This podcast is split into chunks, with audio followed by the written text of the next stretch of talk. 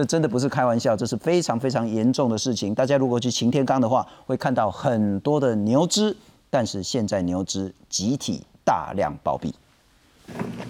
动保人士把干草料还有富含矿物质的铁砖再来擎天岗游客服务站，希望能尽快送到牛棚救援急需营养的野化水牛。基于动物福利跟人道的考量，这个事情是一刻都不能等的。那动物其实已经在发出呼救了，就在昨天，我们知道又死了四只。国家公园内禁止喂食动物，草料跟舔砖由管理处人员运送到牛棚投放。一见到有东西可吃，棚内唯一一头水牛立刻趋前大快朵颐，停不下来。虽然与养管处合作喂牛，动保团体仍对大量死亡感到不满。能不能悉心检讨，找到对策？是，这比较重要。阳明山牛只持续死亡，二十一号再添四头，累积至二十九头。外界质疑都是养管处怕人牛冲突设置围篱，导致牛被限制行动饿死。但养管处指出，检验死亡牛只胃里面都有草料，跟围篱无关。这边来判断是哈没有草料不足的事情。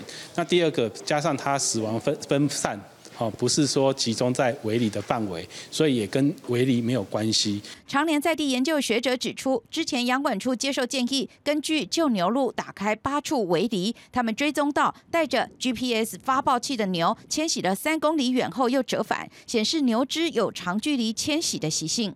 对某些，特别是公牛来说，它需要一定的这个迁移距离，而且特别是秋冬哦，夏天它不它不会这样。那这件事可能也是。我们新学到，我们科学家其实也都没有及早做出指标。动物社会研究会呼吁应该立即拆除围篱。养管处表示，没有围篱，游客会误闯，牛也可能跑到马路上，不太可能拆除。但学者仍希望养管处能针对水牛习性重新检视，建制更友善动物的围篱。记者吴家宝台北报道。介绍下半场的来宾，除了赖秀穗赖老师之外，我们欢迎台湾动物社会研究会的主任陈玉明。玉明你好，各位观众朋友大家好。为什么会这么严重？集体大量牛只暴毙？是呃，昨天在台北市动保处开了呃专家的会议，然后公布了检验跟判定的结果之后，那他们宣布说是因研判是因为营养不足、一不良哦，那导致死亡，大批死亡。那我们在昨天知道动保处的结论之后，那我们同时看到养管处在晚上就发出了一个新闻稿，说好，那呃，因为养呃动保处有建议养管处，你们必须针对现存的牛只开始采取一些紧急的应变方案。是。那这个早在十二月八号，我们跟耿威议员这边也同时发出过这个呼吁。那所以养管处昨天对外的说法是说，哦，他们的紧急定的这个呃粮草呢，大概要两到三天才会到。那所以昨天晚上，呃，就呃，今天早上一起来，我就看了这个消息，我马上就警局跟民间调了这个，呃，这个禾本科的呃这个粮草跟呃木豆科的这个牧草，我们就紧急送上去，以及呃可以补充他们很重要的矿物质跟各种维生素维生素的这个呃盐砖哦。那我们就今天就紧急透过耿威议员这边的安排，我们就紧急送上去。那其实我想，如果大家。再上去一次，我用一个图来解释一下，就是说这个这个一般来讲，我们说它是一个擎天岗的大草原。从去年十月阳管处开始发包工程，到今年一月完工正式完工，我们看到现在这整个范围四十二公顷、二点七公里的刺网，我们呃媒体都有拍到，就是那个非常尖锐，是呃一节一个一个刺一个刺，满布满这整个整个范围。所以我们可以说，从一月份到现在，所有的牛羊擎天刚的这这群牛群，它就是被困在这个大概四十到四十二公顷的这片草原上。那更有趣的是，是这个这个呃，这边有一个叫做中央步道哈。那这边围住这中央步道两边有一些围篱，又围住它。在这个大的草原这边，它还隔出两个让民众可以躺在那边看星星的观星区。是，所以就等于说，它能够活动的范围已经非常少了。那又又隔了这样子范围出来。所以我们今天上去，我可以说，嗯，养管处到昨天发出的新闻稿都还是说。嗯，那因为别的地方另外两个地方的牛群也有死掉啊，所以你不要说我这是我围篱的错，我我我我围篱这个没有问题。可是我们要说，我们认为这个围篱绝对是压死他骆驼的最后一根稻草。从一月份，我想这个待会赖老师从兽医的观点可以谈哦，就是说从一月份围到现在，那我们可以去调阳呃阳明山，我们就调这五年的平均的降雨跟气候的状况好了。今年并没有特别异常，今年降雨也没有，其实过去有好几年也有过这种，其实连续一两一个月一直在持续降雨的状况，所以不至不至于会影响到他们的这个所谓的营。它它的营养的摄取嘛，哈，但是当你把这个困在这里的时候，你说牛怎么办？很重要的事情是，十二月七号，当耿威议员那边发出讯息，我们这边也接到民众的通报，也媒体也开始铺路之后，养管处才在十二月八号紧急派人把这个整个两点七公里的这个这个范围呢，剪了七个出口，让牛可以出来。所以也就是说，一直到十二月八号。牛只才有办法，还幸存的牛只才有办法从七这七个出口跑出来外面吃芒草，所以呃也有民众就已经拍到说，他们过去因为去走去走那个那个山路，都有拍到牛透过那个刺网出来要去吃那个外面的那个草。那我们今天一上去看到里面整个草的状况，其实真的都是枯黄的。那所以，我我们可以明显判断出来，就是这里面的草料其实真的是明显严重不足。了解，那这个围篱什么时候把它圈起来的？十二呃，今年一月份正式，十月份施工，去年十月份施工，今年一月份就整个整圈都圈起来差不多去当啊。安利安利老师会不会签稿的哈？第一个就是说，如果阳明山擎天岗的牛是被活活饿死的话，我觉得那是国耻，是，那真的是国耻。那但是我想说，那如果是真的饿死的话，有可能是集体暴毙吗？就不管是大牛、小牛、壮牛、瘦牛，一起一起暴毙吗？这个我不太能理解这件事。但我们来看看杨广处跟台北市动保处怎么说。杨管处在昨天的新闻稿讲说呢，解剖之后呢，排除法定传染病，就看起来不太是是感染的这些问题。那解剖之后，牛的胃里面是有草料的，所以看起来它是有吃到草，它不是饿死的。那为什么吃草还会死呢？杨管处的说法很可能是说呢，这些草呢营养不够，少了蛋白质、矿物质。那为什么会少呢？可能是一直下雨。不过想晴天刚那个是天天下雨，这是很正常的事情。为什么今年会这么的独特？牛只死亡的地点，杨广初说呢，不是只有在晴天岗围里里面。在其他的地方呢，也有牛只死亡，所以养管处说跟他做围篱没有关系。那他说，当然就是说那个会去释放这一些所谓的比较有蛋物、蛋白质、矿物质的草料。动保处的说法跟养管处就不太一样了哈。台北市动保处说，就应该是食物的来源成分不佳了，导致长期营养不足。那现在的族群数量、天候因素跟植批的退化都有相关，活活饿死有可能吗？呃，经过他们解剖了哈，有台大，有有那个淡水，还有中心大学。我今天也跟中心大学那些也问过，事实上三个地方解剖的那个结果都差不多。第一个排除传染病，第二个有可能要排除中毒，啊，那第三的话就是说它营养不良，那整个内脏看起来就是非常的那个营养。不不佳就是了。那营养不佳的话，它的免疫系统就会会差。是。那免疫系统会会差，那你吃的草如果不是很好的草的话，你虽然说它瘤胃里面有吃了很多草，但是瘤胃里面你必须要有很很好的细菌，或者是霉菌，或者是一个盐盐盐虫 protozoa 来把它消化，把它分把它分解。那它才可以再送到另外的一个重半位座位这样的一个，它有反刍的一个作用。所以你如果它的事实上，如果它真的是营养不良的话，吃的草不是那么好，营养不良的话会引起它的那个一个身体抵抗力少少。那身体抵抗力差的话，会转会改变它那个整个肠道啦、胃里面的一个细细菌的组群，那就会影响代谢、消化，那这样就吸收不好啦。那这样，那当然，他有可能这样长期下来，他就会死。不是，我跟你讲，就讲伊若迄解剖的时阵，胃内底有草，就表示讲有食物件，啊是迄个物件营养无够。啊，不是讲迄个食物件营养了，迄个物件无法度消化。可能里面的一个细细菌啊，或者是那些那些原虫的，还有啊呃那个霉霉霉菌有方改方改一些。流胃来的迄个微生物哦，规规百种呢，就啊，但是回到擎天岗的讲，擎天岗今今年以来的改变就是把围篱围得更密了，然后用那个很刺的啊，但是草还是草，这几年都是一样的草，怎么会今年会严问题这么严重？今年可能那些草是不是有比较比较差哦？你把它围起来，它吃在那个比较差或怎么样？那因为它没有吃到很很好的草。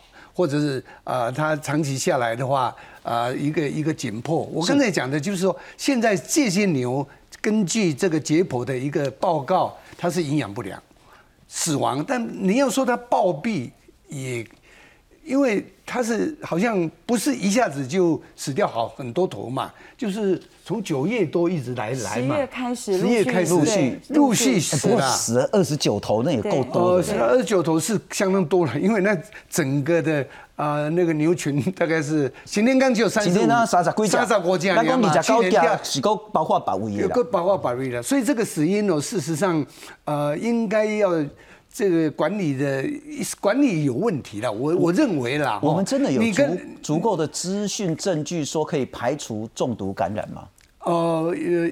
这个现在的处验了好像数十种的毒物的反应，但是的的确都没有验到。那所以呃，我我想我们从十二月七号跟耿威议员这边要求动保处应该要即刻组成专家小组。是，所以我们我们觉得这个专家小组其实够专业的，包括台大的病理学的老师、流行病学老师，好，然后发包括家卫所，就是我们的淡水家卫所，其实都共同有有有不同之牛进去解剖，所以或者是检检验。那的确是目前为止是没有验到任何传染病跟毒物的反应，所以的确就是就排除了这个部分。但是就是一个很清楚的证据，就是你过去纵使气候因素再恶劣，你生命都自己会找出路。当他们觉得这个地方，就我觉我我就我觉得我胃不舒服，就老师讲的，就是牛的胃池期需要非常健康的那个维生这个细菌菌种在在这边陪。帮助它消化，它就可以去别的地方吃草了。那或者是透过土壤，它一样可以获得矿物质或者很多微生物。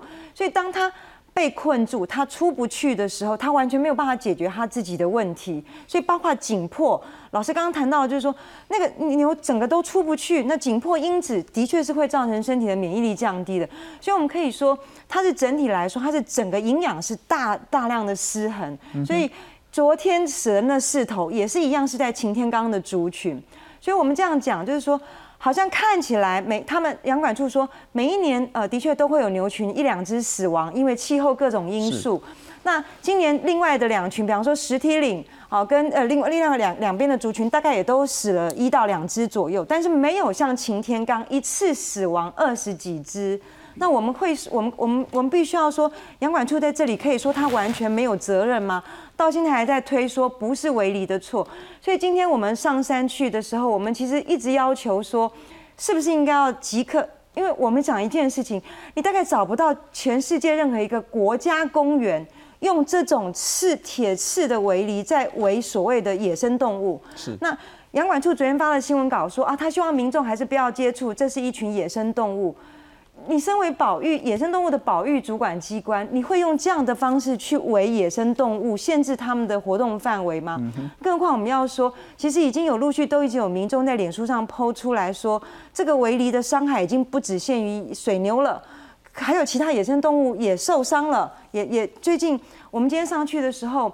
呃，杨管处自己也说，这呃最近野生动物的死亡的案例还蛮多的。是。那所以这是不是一个真的完全不当的设施？我们要知道，一个你要在一个野外的栖野野生动物的栖地里面去设任何人为的设施，对动物来说多少都会有一些干扰。不用，这讲的很对了。你你一个野生动物，你把它圈起来，就表示圈养了嘛。好，圈养了。啊，圈养你个外个饲。啊，你无个饲啊，啊，唔过。本来野生动物你就别塞起呀，要回家里了吧？野生动物也不可以把它圈起来。呀，啊，你就不要把它圈起来嘛。啊，但过去因为有有囡仔去有打掉嘛。毛迄个护林人我这个危危危危险呐、啊，所以他们因为你小牛跟母牛，它它可能呃这小孩子去不要接触它，那但是这个应该是要可以避免的啦。了解这一定要那你那你野生动物如果把它圈起来，你就是要有人工来捕。补呃那是呃补给它一点东西啊，像草料啦，是。譬如刚才讲的那那盐巴啦、矿物质啦，还有一些一些一些那个营养品啦，来来补助它，让它能够有正常的一个一个胃肠道的一个正常细菌的一个活力，那才能够消化那些草。所以你说刚才看到它破开来，它死了。它有吃一点草，可能那些草都没办法没办法消化嘛，对，或者因为它的那个整个细细菌的组群变了嘛，是那个可能变得有害的组群出来。那我瘤胃里面的细菌组群好几好几十种哎，那是很多种的，不是只有一两种哎。所以你如果它有益的要消化的那个细菌组群消失了，结果有害的上来了，那那完全。就没有没有用了嘛，那当然会死掉啊！赶快来看一下这几个月来在擎天岗牛只暴毙，其实不止擎天岗，然后还有其他地方，像石梯岭也有牛只死亡的案子。擎天岗草原呢，不到底几只没有非常非常明确的，但有人讲三十五头，有人讲三十九头。那到目前为止，从二月到现在，养管处的说法，包括擎天刚，包括石梯岭呢。已经总计二十九头的牛只已经死亡了。为什么要做围篱？主要是之前有人牛冲突，即使都是迄个所在人体阿牛发情，阿都无小心讲打死这个问题，所以就做了围篱。台北市动保处说呢，从十一月三十到十二月十九号，已经有十八头牛陆续的死亡，啊也解剖去化验。养管处的新闻稿是说，把死牛的口鼻、牛蹄特写照片供兽医师判断。那现在呢，就是说，如果排除法定传染病的话呢，就就地掩埋啊。擎天刚进行隔离措施，避免民众跟牛只死亡地点接触。那牛只也会运到台大动物医院去做解剖。我再请教一下玉敏，嗯，那现在还活着，其实为数也不多了。是，我们真的有能力救他们吗？呃，我们今天为什么会紧急能够不希望说再拖延到两到三天？那呃，我们在前天上去的时候，其实，在呃，它一个旧的牛棚里头有发发现三只。那我们知道一头是就一对是母子母女。那呃，就在很遗憾的，就是在昨天我们就知道其中三只里头，其中一只又死亡了，就在昨天死亡。所以我们觉得呃。我们先不讨论说阳明山该不该继续让这群牛留在这里，因为这件事情已经吵了两三年了。是。那如果吵了两三年，养管处综合所有人的意见，最后决定还是让牛留留在这边，而且觉得他们对维护这个地方的草原景观有他的注意在。那养管处视为它是在那边的野生动物，也就野化，我们我们会说野化动物。那养管处自己用野生动物来形容它，那我们就认为说你。你任何异常的状况，我们就必须去评估嘛。那那但是总言之，现在这群牛因为养管处的不当围篱的状况，造成这样的伤害，它面临一个很严重的人道跟动物福利的危机。所以我们觉得现在紧急去救治它，去去救援他们是重要的。如果还来得及，那我们今天上去看到呃牛棚的一只母牛，它对于食物的我们一放它就吃了。然后我们放了禾本科六十公斤，然后豆科三十公斤的料在那里，然后一那个要把它引过来，它马上就吃，而且就很快的就就出现那个咀嚼的那种那种反刍这样的状况，所以你就会知道，就感觉到它饿很久了，很很很渴望食物这样，所以我们认为说，如果现在紧急给予一紧急的措施，所以我们昨天都一直呼吁说，能不能有兽医团队尽快上去。再组成兽医团队，现在没有兽医团队上去救他们了。一直以来都没有。这样说，他们一直到昨天，呃，他们排除掉法定传染病、人畜共同值的传染病之后，他们公布了。那当然我们尊重，的确这是应该尊重专业。如果万一真的判定出来是法定传染病或是人畜共同传染病，当时上去，我觉得当然的确有风险。可是，但在你昨天公布说已经排除这些因素之后，你就应该有专家团。这个是在我们十二月八号跟耿威议员那边，我们就发出声明说，能不能紧急先成立，先评估，就现有的牛只可以先评估。但一直到延宕到现在，他们是完全没有到目前为止，并没有兽医专业的医师或团队进到擎天岗看怎么救这些牛。不，这这个我也感到很奇怪哈，因为因为我听到这个消息已经是在上个礼拜了，是已经经过一个多礼拜了。那那你你这个一解剖也，大家都知道是营养不良死掉的，那为什么没有赶快啊做做处理哈？那是不是会会想想说刚才这个是野牛，所以你就不去喂它？事实上要救它是很简单的，刚要救它是很简单，你就用人工喂饲嘛，那你要给补补充很多的营养嘛哈。那看起来它是没有什么感染嘛，是。所以你你也不必要说去治疗什么什么事情，就是要补充一些充足的比营养。比较呃那个野草跟这个牧草是不一样的哦，是。牧草那是有营养的，野草不见得很多营养。拜，托那你也也需要有一些矿物质的啊。无几只啦吼，你若搁较慢的要救你啊。我应该是爱研究，我我认为迄个迄个养管处修到有有血有迄个带痘的，应该爱比较早就要处理。